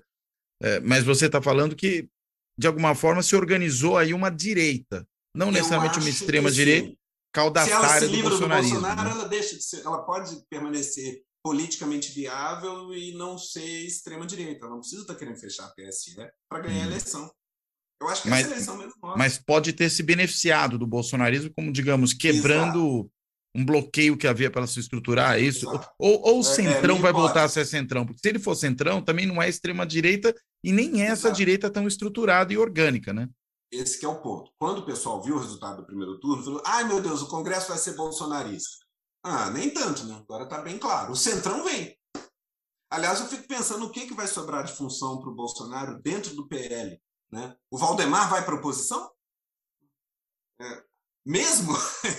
Talvez vá, porque a gente também diz, o PFL nunca tinha sido oposição antes do Lula ganhar. E aí ele virou DEM, mas se manteve na oposição ao Lula. E Talvez foi mesmo oposição. Se na oposição. Firme. Oi? E foi firme oposição ao Lula, o, foi firme, o PFL DEM. O DEM fez uma oposição programática. Ele sempre... Agora, o PL quer fazer esse movimento de ser esse partido? Talvez sim, talvez não, não sei. Mas Tenho lá minhas você não pode pegar todo mundo que está no Centrão e presumir que é bancada bolsonarista de oposição ao Lula. Nesse momento, deve ter um monte de gente procurando se posicionar bem para chegar a, a, abrir algum canal de comunicação com o Geraldo Alckmin como coordenador da transição Sim. e ver como fica para depois. E compondo a eleição da mesa, da Câmara. e não à toa o Alckmin foi indicado para esse papel, né? Tem uma capacidade de, vamos dizer, facilitar essa ah. aproximação e essa agregação. É, e fica o fiador também. E também é o seguinte, né? Assim, como alguém disse, já vi, sei lá, acho que é algum americano vendo. É, você tem que dar trabalho para o vice, né? é, senão fica um perigo. Tem um perigo, você não pode deixar o vice à toa. Não, assim, toda, não. Eu não estou querendo de jeito nenhum fazer piada com essa questão tão séria, né? E, o, e, o, e também, sim, o Geraldo Alckmin, como governador de São Paulo tantas vezes, é um perfil diferente do que era o Temer. O Temer representava um condomínio PMDBista, ele não é uma liderança ele mesmo. Né? Já o Alckmin é o cara que mais governou São Paulo em toda a história, né? mais tempo governou, ele é um interlocutor de muita gente chave que é refratário ao petismo. Então ele é estratégico ali. E ele foi, de fato, resgatado do ostracismo pelo Lula, diferente do Temer, que foi posto na chapa, imposto goela abaixo de Lula e Dilma em 2010 pelo PMDB, como Sim. condição de adesão. Então, toda a coisa é muito diferente. Eu não, eu não atribuiria ao Alckmin os mesmos riscos. e acho é que nem, e o Lula o sabe disso também, né? Oi? Como? E o Lula sabe disso. Lula Por isso escolheu o Alckmin, né? Exato. E, e aí, e outra coisa, mas ele foi eleito junto com o Lula. E Lula é um cara institucional bastante esperto, bastante para saber ler os símbolos. Né? Então, somos nós. Né? E você traz o cara e mantém ele parceiro. Assim foi, por exemplo, a, a aproximação com o Alencar. Quando o Alencar foi vice. O Alencar foi um bom vice, foi um vice que deu certo. Foi leal o tempo todo. Ora, a, a, o fecho da aliança foi muito mais frágil do que a aliança Lula com o Alckmin agora. Foi um acerto entre, entre José Dirceu e o Valdemar. Era o PL, é o mesmo PL. né? Foi um acerto entre o Ediceu e Valdemar, fixado em preço. É tanto. O PT passa tanto milhões para o PL e o PL fica com a vice e o nome é o Alencar. entendeu? Muito mais frágil que o atual. Muito, agora, não passa por aí. Quer dizer, o que você tem? Você tem um. O que acontece? O, o, o PSDB de São Paulo se autodevorou, né? É, o, o, o Dória foi desleal com o Alckmin, empurrou ele para fora do partido. É, e você tem simplesmente o, o, governador de São Paulo por 12 anos, sei lá quantos, em passado recente, destruído no ostracismo com a carreira encerrada. E Lula, enfim, na hora que Lula escolhe Alckmin, muita gente na esquerda gritou reclamou, porque falou que absurdo, agora a eleição está tranquila, você não precisa do Alckmin para nada. É, tranquilo, né? um ano depois está 50-40, 50-50 na, na coisa é. e você precisa desesperadamente de pontes de interlocução para além da, da sua turma. Né? E aí o, mas o Lula faz o gesto quando ele está em posição de força e ganha gratidão do Alckmin. Segundo todos os depoimentos, não é apenas que ele está alinhado, ele está feliz. Sim. ele está feliz, está reconhecido, respeitado. Né? Então está embarcado. É, é, exatamente o contrário do que o Dória fez, né? Exatamente o contrário que o Dória fez. Para a política, né, Cláudio? Use Sim. políticos. Né? Você não tem. É preciso respeitar os políticos e que bom que eles existem. Né? Exato. O, o, o, Dória é um, é um diletante nesse sentido, é um amador, agressivo. Eu, queria, eu não queria ser político. O Dória queria ser presidente. Ponto. Sim. Então, e para isso ele não se fez de rogado nem para ser desleal com o cara que tinha acabado de botar ele para dentro da prefeitura. Seis Sim. meses depois ele já estava é, conspirando contra. Então, assim, Exato. Não, não tem como funcionar. E aí produziu uma destruição no partido em São Paulo. Sim. Era um partido que já teria dificuldades de qualquer maneira, eu entendo. Já teria mas dificuldades àquela altura. Tudo piorou ali, né? Tudo piorou Sim, de qualquer exatamente. forma. Já teria dificuldade, porque na hora que a, a, a onda, a viagem autofágica né, da Lava Jato, do Janot, é, se volta para pegar o Temer por intermédio do Joesley, aquilo espirrou no Aécio e o, a base eleitoral, o eleitorado do PSDB estava habituado a gostar da Lava Jato e a defender o Sérgio Moro, a defender as investigações. Quando a coisa espirra nos próprios tucanos, eles não têm a reação do PT, que desconfiava do Cantum e defendia Lula contra o todo. O pessoal abandona o partido. Né? E o Dória se elege fazendo retórica bolsonarista e tal, um, reivindicando certo direitismo mesmo, mais duro, Bolsonaro. Sim. E, e logo depois de virar governador, inclusive, condecora o Moro. Uhum. É, essas coisas todas. Uma história triste. Essa história. É, triste muita gente boa embarcou, né? A, a, a, transparência internacional, né? Sim. Né? Tá lá fazendo um trabalho sincero de controle da corrupção, parará, parará. Mas é isso, né? É, é, quatro anos atrás eu tive num evento deles, né, em Copenhague, falando, discutindo exatamente em que medida isso poderia ser desestabilizador para a democracia. Tem algo, né, aquilo que eu falo sempre, quando o combate à corrupção de alguma maneira vai para as manchetes, fica espetacularizado, tem um jogo político embaixo jogado que é no limite antidemocrático. Sim. É, é muito fácil desqualificar a democracia política com conversa fiada sobre corrupção. Né? Porque sempre, sempre há né? Sempre há jogo bruto, sempre tem gente roubando em alguma medida ali. Né? O que acontece é que um governo, o que o governo pode fazer? Pode fazer duas coisas. Né? Ele pode aprimorar os controles e, de alguma maneira, melhorando as rotinas e fortalecendo controles externos e dificultando o trabalho da corrupção, dos corruptos, de quem queira roubar ali. Ou ele pode desmanchar os controles e, e facilitar o trabalho. E nesse sentido é muito claro, o período de 92 até 14, até, sei lá, mesmo, mesmo período Temer, é um período que vai é, pondo em pé rotinas e controles, etc. Então, o que, que o Bolsonaro faz? O Bolsonaro chega ao poder denunciando a podridão do sistema e o que ele faz é desmanchar os controles. Sim, totalmente. É, é, tão óbvio, né? é tão claro. Aliás, é previsível. Né? A, gente, a gente falava que isso ia acontecer antes de acontecer. Claro. Antes de, antes de imaginar que fosse Bolsonaro né? processos de depuração, entre aspas, assim, acabam quando chega um, um, um, novo líder suficientemente forte e suficientemente percebido como impoluto, que pode cortar as asas dos procuradores e juízes e controles todos e governar sozinho e fazer a corrupção dele. A gente sabe que é assim. Estancando a sangria, né? Para usar uma frase. É, estanca a sangria da crise, reestabiliza, bloqueando investigações contra a corrupção. Por quê? Mas então não tem jeito? Não, tem jeito desde que você tenha comedimento, circunspecção, estrita observância da, da, da, dos dispositivos legais pelos controladores. Ou seja, é preciso ter controle eficaz sobre os controladores. Exato. Talvez um dos principais um dos principais pecados do, do período do PT é forçar a mão tanto, se orgulhar tanto dos controles que está botando em pé, que talvez tenha deteriorado os controles sobre os controladores. Sim.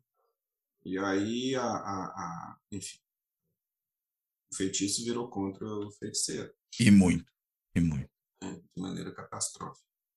Muito bem. Mas, enfim, a catástrofe mesmo acabamos evitando, embora né, tenha aquele meio milhão de mortes da, da Covid a mais, né? Pois é. Para eles não tem uma segunda chance. Não, nenhuma. Muito bem. Bruno, obrigadíssimo por essa conversa. Super legal, ah, super tô, esclarecedora tô... e necessária nesse momento. Mais um momento é. aflitivo que a gente está vivendo, porque a gente não sabe o que, é? que vão ser esses dois meses até o final do ano. Né? É, mas de qualquer maneira, estou com o coração quente, Estou esperançoso. Acho que as coisas vão, vão andar bem. Mas ando, ando nesse, nesse mood reflexivo. Não precisa. Fico e a ideia era compartilhar a reflexão mesmo, né? É, é nossa bem. função. Mas eu vou te devolver a palavra, não só para você aí uhum. fazer a sua amarração, suas considerações finais, mas se ainda sobrou algum ponto que você acha que seria interessante é, abordar, por favor, Bruno. Fica à vontade. imagina, Cláudio, assim, acho que me, me expandi, nem sei do que, que eu falei, eu deixei de falar aqui essa altura. É, muito grato pela ocasião. A gente também, pode parecer que não, mas a gente também vai apurando a reflexão, né? Quando convidado a, falar, né? Sala de aula e tudo. E ter a ocasião de estar aqui conversando com você é um, um privilégio. Obrigadíssimo. Estamos aí, estamos, estamos vivos. É, talvez vou me atrever a compartilhar uma, uma coisa. Uma das perguntas que tinha na, na pesquisa do Felipe, a Quest fez um belo trabalho nesse Sim. período, né? estreante, com algumas inovações metodológicas, é, contribuiu um bocado.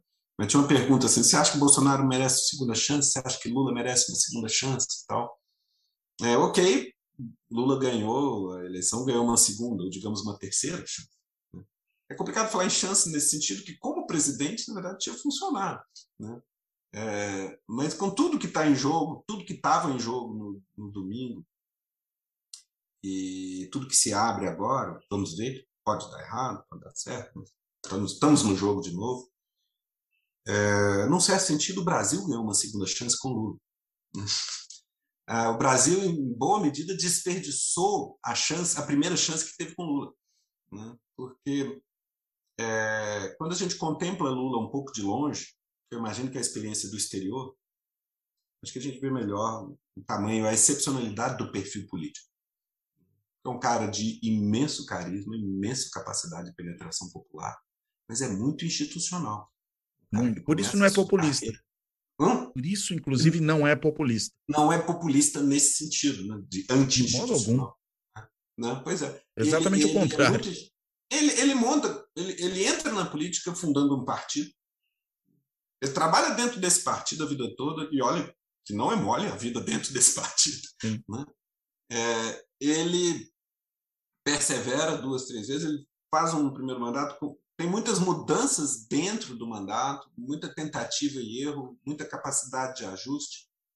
É, ele termina o mandato muito bem sucedido muito mais bem sucedido que qualquer petista pudesse imaginar em 2002. Ele termina em 2010 com projeção internacional, com conquistas importantes do ponto de vista de bem-estar. As commodities ajudaram, mas não foi um mar de rosas a conjuntura econômica do período dele. Né? Teve também crise econômica severa no plano internacional, que ele operou. Um marolinho. Né? Um cara com esse perfil, em certa medida, em medida menor, mas também relevante, um perfil como o do Fernando Henrique, esses caras, é, a, o legado deles pode ser um lastro institucional importante para nós. Na medida que você fala, isso foi uma conquista do governo tal e tal, tal. Os americanos são mestres em fazer isso, até exageram. Uhum. Governos medíocres que são canonizados depois. Né? É, a gente faz o contrário. E a gente fez o contrário de maneira especialmente brutal no caso do Lula. Né?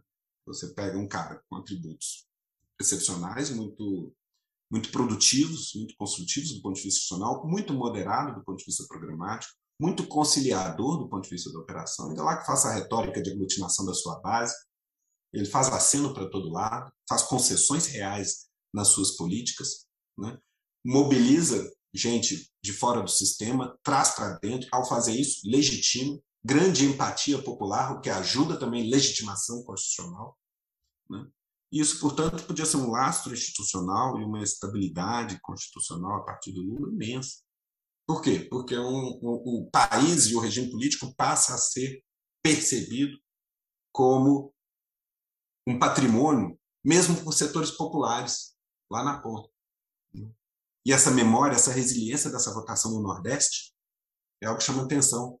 É, é uma grave caricatura presumir que isso é uma espécie de coronelismo, não, porque, na verdade, é um vasto repertório de políticas públicas que melhorou a vida daquelas pessoas. Sim. E a, a, a, ineficácia do Auxílio Brasil é a grande teste disso.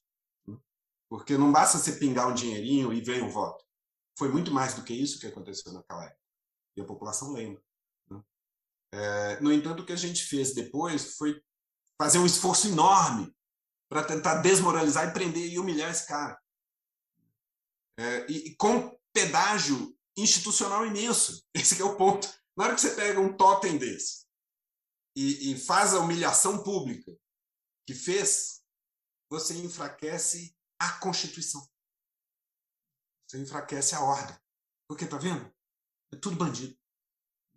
E aí você exatamente abre o espaço para o predador muitos dos principais protagonistas de 2015, 16, 17, com certeza assustaram, se viram diante de um pesadelo, se viram na beira do abismo a partir de 18, 19, com Bolsonaro no poder. Aí recua. Né? Acho que nesse sentido, é que perdoa que já vou me alongando, né? só para rapidinho, é, eu acho que cabe deixar essa sugestão de interpretação aqui. Lula é um cara 77 anos, quase octogenário. Por mais saúde que tenha, por mais que tenha uma vida longa, está nos seus capítulos finais. Né?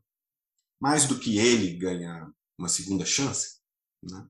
talvez a biografia dele, nesse momento, já tá, já ganhou. Né? Agora, o, o país está ganhando uma segunda chance. Agora, talvez numa clivagem mais favorável, vamos ver. Né? É, se o país vai estar à altura disso. Porque uma coisa interessante sobre o período da estabilidade Fernando Henrique Lula é que ela se dá à revelia do país um pouco, à revelia da nossa percepção.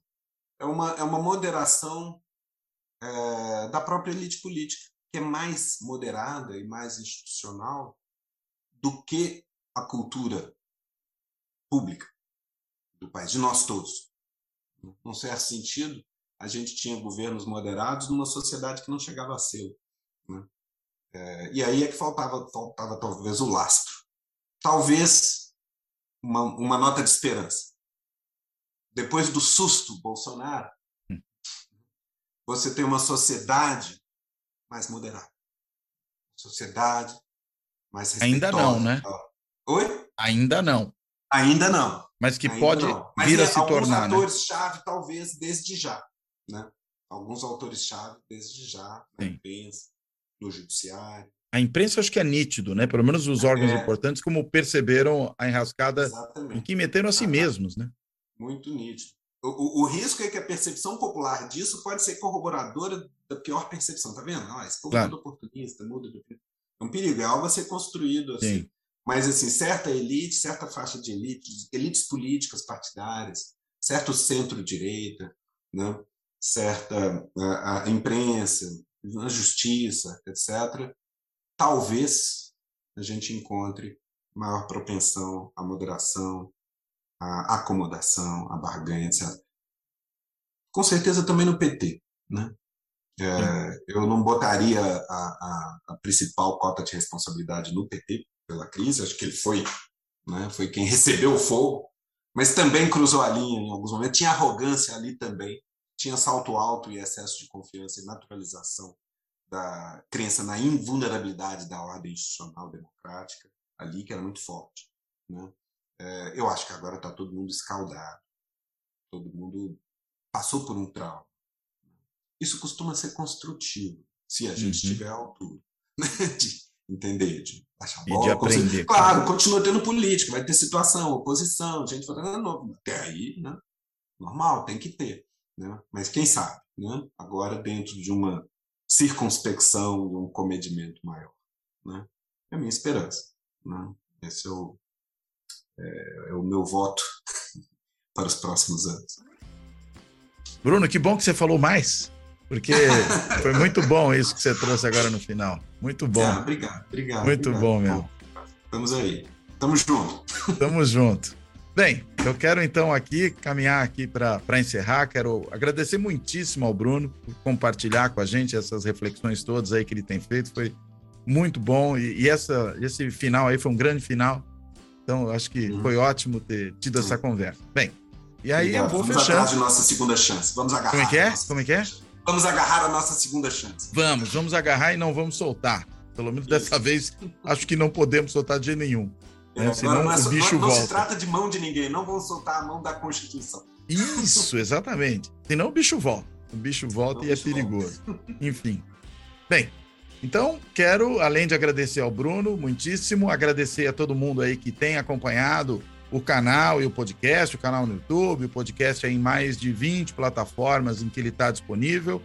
E quero também, claro, como também tenho feito sempre, agradecer a quem tem apoiado o canal né, fazendo algum tipo de doação para o canal, seja por meio daquele botãozinho lá do Valeu Demais, que permite algum tipo de contribuição pontual, de valores mais variados, dos mais módicos aos mais generosos, seja quem tem também se tornado membro do clube dos canais, que aí permite uma, um apoio periódico, constante, por meio também do canal do YouTube. Quem ainda é, optou por fazer uma assinatura simbólica do Fora da Política Não Há Salvação no site do benfeitoria.com, indo lá no site benfeitoria.com e procurando pelo Fora da Política Não Há Salvação, dá para fazer essa assinatura simbólica e ainda, como se não bastasse, e atendendo a pedidos, é, fazendo uma contribuição via Pix. Né? Teve gente que falou: não, quero nada dessas outras coisas, quero fazer um Pix. Daí eu falei: então Tá aí o Pix. E a chave do Pix é contato arroba fora da política não há salvação.info.